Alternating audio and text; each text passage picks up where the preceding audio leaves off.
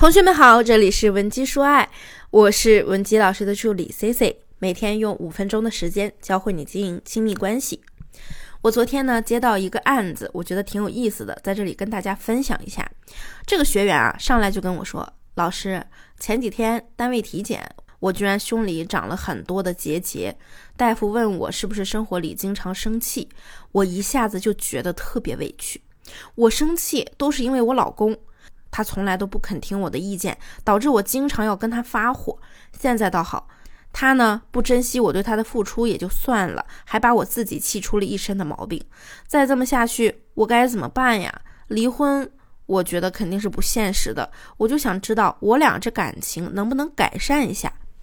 很多女人呢，一直以来都认为啊，想让家庭和谐就得管住男人，然后呢，动不动就去惩罚男人，让男人长点记性。其实这些呢都是咱们的认知误区。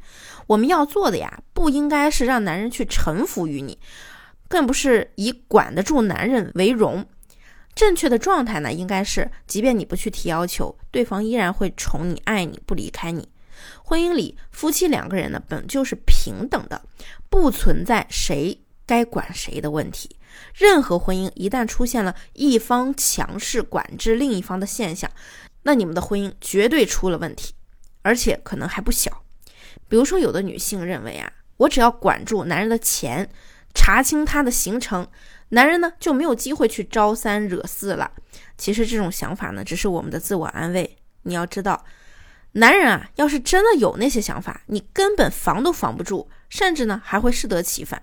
你把他管得太紧，他觉得喘不过气儿来，矛盾呢也就出现了。那么他自然就会去向外寻求安慰。觉得别的女人是那么的温柔，那么的好。很多人出轨呢，其实都是源自于一种心理上觉得压抑，所以呢才会想要去和别的女人寻求一种他想要的感受。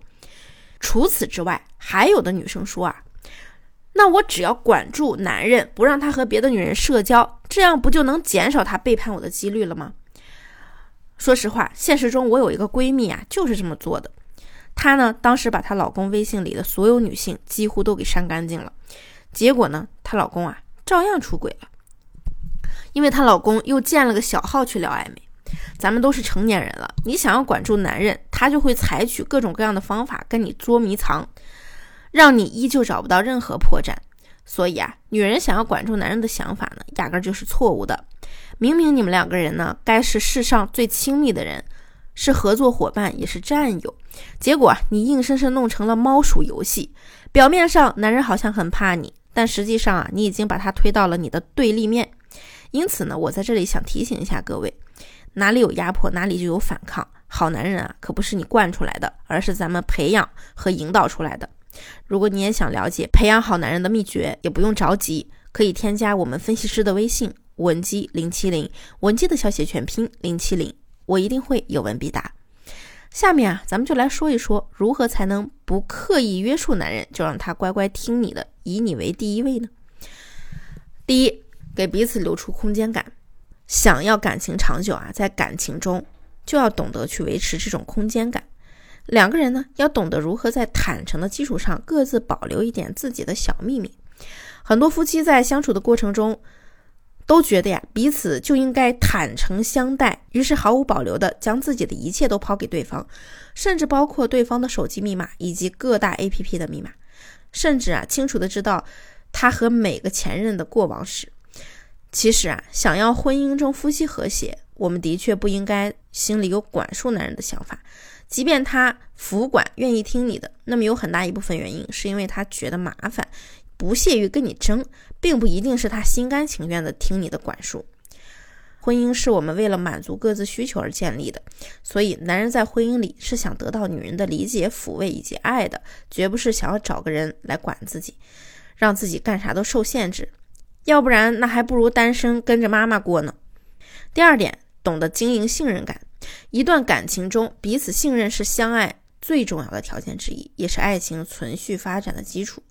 那怎么该建立信任感呢？其实啊，也是我经常讲的一个点，那就是有效沟通。我们经过调查研究表明，婚姻中最大的杀手呢，就是缺乏有效沟通。很多人啊，他不是不爱了，也不是你们没感情了，就是不知道怎么去信任对方了。